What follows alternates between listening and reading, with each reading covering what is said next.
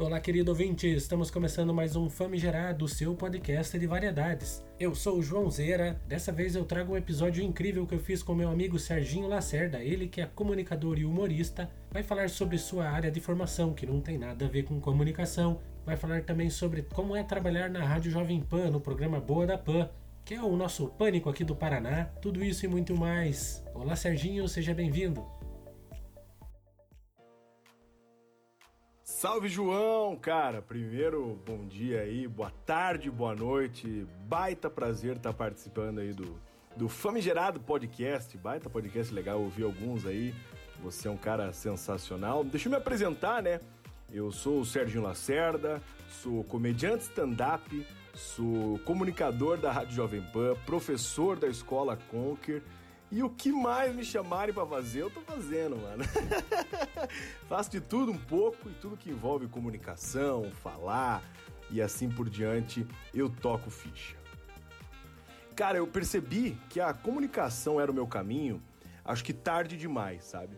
Eu, eu sou formado em biomedicina, na realidade, me formei em 2011, mas eu sempre fui o cara mais comunicativo, sempre fui o cara que mais, mais falava, apresentava trabalho e tal. E acho que nunca ninguém me instruiu para eu perceber que, cara, eu devia ter migrado para comunicação desde o início, sabe? Até profissionalmente. Talvez tivesse facilitado muito as coisas e eu tivesse atingido objetivos antes. Mas desde sempre eu percebi que a minha área era comunicação, eu era aquele tipo de, de criança que ficava fazendo teatro na rua, é, fiz teatro muito tempo na época da escola e depois da escola também. Era sempre o Zé Graça, né, realidade, né? Esse aí era eu. E, cara, eu sempre fui um cara mais criativo e mais engraçado, desde a época de escola, eu sempre tinha boas ideias. Quando a gente tinha trabalho de vídeo para fazer, por exemplo, era eu que já corria para fazer, já pensava em tudo, já pensava nas piadas que a gente tinha, já pensava em como ia é, acrescentar tudo num vídeo, deixar o trabalho mais encorpado, para deixar bem mais legal. E a minha primeira piada, cara, não consigo lembrar minha primeira piada. A primeira piada de palco que funcionou, essa eu lembro, sem dúvida nenhuma, essa eu lembro, porque eu fiquei muito tempo tentando fazer uma delas trazer muitas risadas e nunca trouxe. Muito tempo, sei lá, uns quatro meses fazendo shows open mic, né, que é o comediante que tá começando, e eu sempre me ferrava muito, assim. E a primeira piada que eu fiz, cara, que funcionou, foi uma. Eu falava assim, falava, ah, é, eu sempre tive apelido, eu sempre fui gordo, sempre fui gordo, sempre tive apelido. Quando eu era pequeno, quando eu tinha é, sete anos, meu apelido era alguma coisa de gordo. Aí eu falei, com 12, o Ronaldo deu uma engordada e já, já me chamavam de Ronaldo. E o meu pico de gordura foi aos 15 anos na época, eu era muito gordo e eu estudava numa escola que tinha uniforme vermelho e meu apelido lá era Centenário Campo Comprido. E essa foi a primeira piada que eu lembro que eu tive palma, porque o Centenário Campo Comprido, para quem não, não sabe, é um ônibus, é um biarticulado aqui de Curitiba. E foi a primeira piada, uma das que eu mais me orgulho. Nunca mais eu fiz, né? Mas sem dúvida nenhuma foi a primeira piada que me rendeu risada e palma, assim.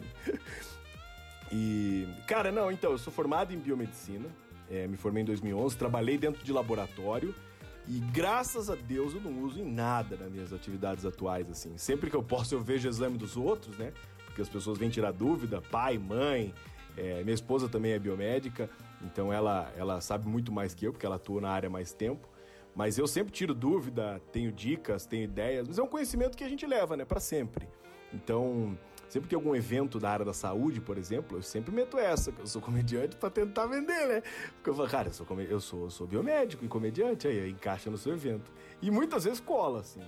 E eu faço algumas coisas de palco, né? Falando da biomedicina, de exames que eu fazia, tipo exame de fezes, espermograma e tal. Mas graças a Deus eu não preciso, não preciso mais fazer nada de biomédico. E, pô, é verdade, eu trabalhei em 2015 e participei do Prêmio Multishow de Humor, cara. Foi em 2015 e vou te falar que foi uma. uma. uma, como é que, uma experiência ruim. para mim, assim, foi uma experiência ruim. Eu não gostei de participar. É, fiz uma seletiva no Rio Grande do Sul, fui para lá, para Porto Alegre. Eu já, já tinha meio alinhado com a direção do programa que eu ia entrar no programa, só que eles precisavam que eu fizesse a seletiva. E daí me pagaram tudo para ir pra Porto Alegre fazer essa seletiva. Fiz lá a seletiva, que já é um negócio desconcertante, sabe? Você fica você, três pessoas, uma câmera, e você tem que ter, ser engraçado ali para três pessoas. Fiz essa seletiva lá no Rio Grande do Sul, em Porto Alegre. Foi, foi bem legal a seletiva, já tinha um texto bem pré-definido. Eu já sabia que eu ia pro programa, só que eles precisavam de material para ter isso, né? E aí me convidaram para ir, chegou o convite, passei, eu e 24 pessoas, eram 24. É, na, na minha edição, foi 2015, do Prêmio Multishow de Humor, é, o vencedor foi o Gabi, que era um, é um outro comediante stand-up, era o único comediante stand-up junto comigo. E ele nem é stand-up, ele é música, ele faz piada com música e tal. Eu era o único comediante stand-up naquela época lá mesmo. Mas no programa, cara, quem mais estava? Tava o Lucas Krug, que é um puta comediante de Porto Alegre, um baita é, ator, personagem. Tava o Flávio Andrade, que é um cara que estourou no stand-up agora, mas na época ele não fazia stand-up, ele fazia só personagem também.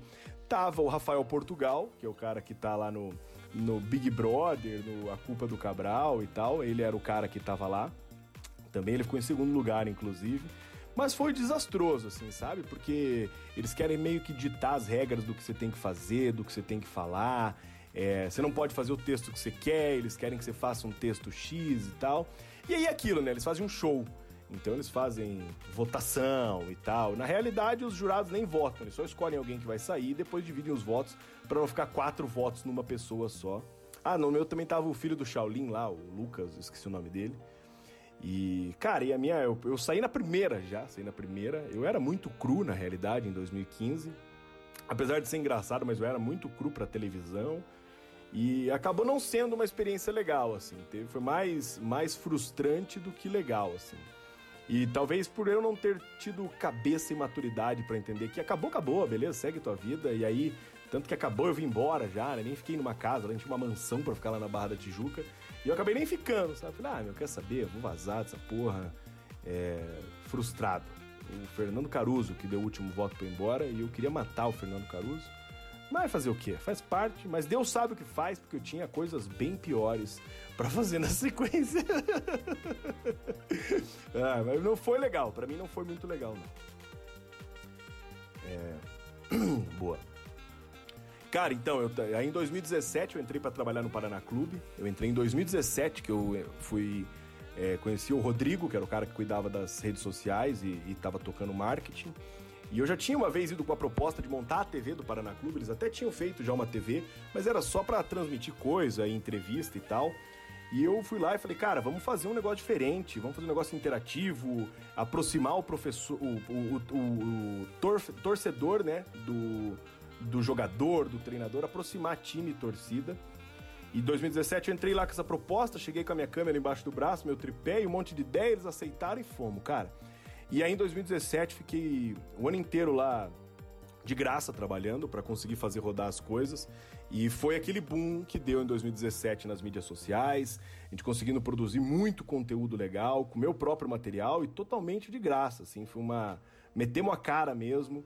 E o Paraná deu muita liberdade pra gente e foi, foram experiências sensacionais, assim, poder participar daquele jogo entre o Paraná Clube e o Atlético Mineiro na Copa do Brasil, com os dois gols do Biteco de virada por 3 a 2 Tá filmando aquilo de trás do gol foi surreal. Mas sem dúvida nenhuma, a, a viagem inesquecível foi poder presenciar o acesso do Paraná Clube lá em Alagoas, no estádio Rei Pelé. Paraná Clube CRB, cara, que coisa memorável. Ficamos lá três dias e subir e chegar aqui no aeroporto o aeroporto com 15 mil torcedores do Paraná Clube, cara. Tudo parado, a galera enlouquecida. É um negócio que eu tô te falando e me arrepia de lembrar disso. Porque, sem dúvida nenhuma, é uma experiência que eu quero contar para todo mundo, assim. De poder ter participado daquilo, de ter ajudado da minha maneira a gente ter esse acesso. E foi sem dúvida nenhuma um dos momentos mais marcantes da minha vida. Chegar no aeroporto, ter dois caminhão de bombeiro, vir em caminhão de bombeiro gritando e o pessoal reconhecendo porque eu era o apresentador da TV. Então tinha uma simpatia, eu era o elo, né? Torcida, jogador, jogador, torcida. E foi muito legal, cara. Agradeço muito essa liberdade que o Paraná me deu. E lá fiquei daí em 2018, graças a Deus, daí comecei a receber um salário, 2018. E no meio de 2019 eu saí de lá para ir trabalhar na, na rádio, né? Eu já estava na rádio, mas estava difícil levar as duas coisas e fiquei de saco cheio de estar no Paraná Clube também. E aí as coisas acabaram fluindo e eu saí fora e fui, fui para trabalhar na, na rádio. E, cara, na rádio foi um negócio muito legal, porque sempre foi meu sonho. Eu sabia que eu sempre estava pronto para trabalhar na rádio, sabe? Sempre estava pronto. Eu, eu Cara, eu nasci para fazer rádio, assim. Eu sempre fiz rádio, mas em casa, né? E eu sabia que quando eu tivesse oportunidade eu ia poder abraçar e poder aprender muito mais. E é assim que tá sendo, cara. Participar do Boa da Pan, que é o maior programa de humor aqui do estado do Paraná, né? Nunca teve nenhum outro programa que durou tanto tempo. Há 10 anos no ar já, passaram pessoas incríveis lá, né? O Afonso Padilha já fez, Marco Zene, é... a própria Kéfera já participou. E, cara, dividir a bancada com três caras sensacionais que são o Zico Lamour, que para mim é o maior comediante humorista imitador de todos do Brasil. Ele é um monstro imitando. O Diogo Almeida, cara, que é meu irmão de, de trabalho, a gente é muito amigo, assim, a gente trabalha junto já tem muito tempo e a gente se dá muito bem, a gente tem uma, uma conexão muito boa. Eu, ele e o Rafael Aragão, que não trabalha na rádio, mas nós três temos uma conexão única, assim, cara. Então, é muito legal poder fazer parte disso. E o Fernandinho, cara, o Fernandinho é um monstro do rádio, um cara que me ensina muito, me dá muita oportunidade de aprender e me fez desenvolver muito, muito mesmo. Eu sabia que eu era bom na rádio, mas o pouco que eu vou melhorando a cada dia, vendo o que eles fazem, aprendendo, é do caralho. E a rádio é animal, velho. Rádio é um negócio sensacional de estar tá participando, de estar tá fazendo. É um grande sonho a ser realizado, assim. E uma das coisas, cara, que, que eu fiz junto com o Rádio Paraná Clube, eu falei lá no início que era professor da escola Conquer, foi trabalhar na Conquer, velho. Isso é umas coisas surreal para mim, assim. É... Em 2016, eu acho que em outubro mais ou menos, um dos sócios da Conquer, que é o Joseph, é, eu conhecia ele do Muay Thai, do MMA e tal, a gente treinava junto. Ele me mandou mensagem, falou: Sardinho, cara, eu sou. abri uma escola e preciso de alguém criativo aqui para dar umas aulas. Você topa? Eu nunca tinha dado aula na minha vida. Eu falei, velho, vocês pagam? Paga. Eu falei, então eu topo, mano, vamos ver qual é que é. Fui, entrei lá para começar dando aula de criatividade, que era um módulo que tinha criatividade e pensamento crítico. E, bicho, aí lá eu acho que foi uma nova descoberta na minha vida, assim. Eu não me imagino fazendo outra coisa fora da minha vida a não ser trabalhar em rádio, dando aula, ensinando pessoas e de maneira bem humorada, além de, obviamente, fazer stand-up, que é a minha raiz. Cara, trabalho lá na Conquer já faz cinco anos já. A Conquer tem cinco anos, eu fui o primeiro professor a trabalhar lá na Conquer, entrar da aula. E, velho, já passei por tanta coisa, tanta empresa, tanto corporativo, tanto aluno.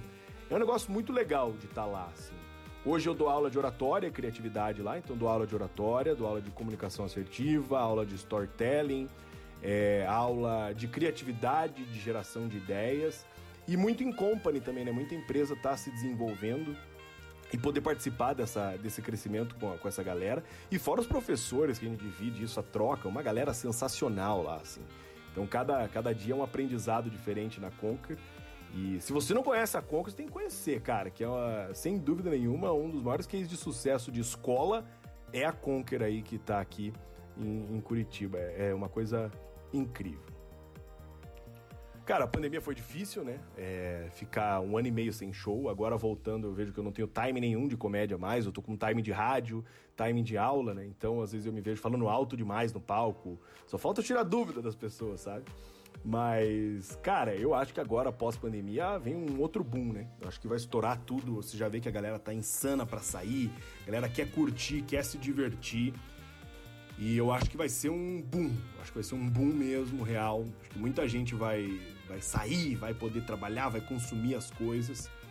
E espero que tudo volte ao normal, né? Porque esse nosso setor de evento foi o que mais tomou no cu, né? A gente ficou parado, show, bar, restaurante, sofreu muito, músico, galera da produção.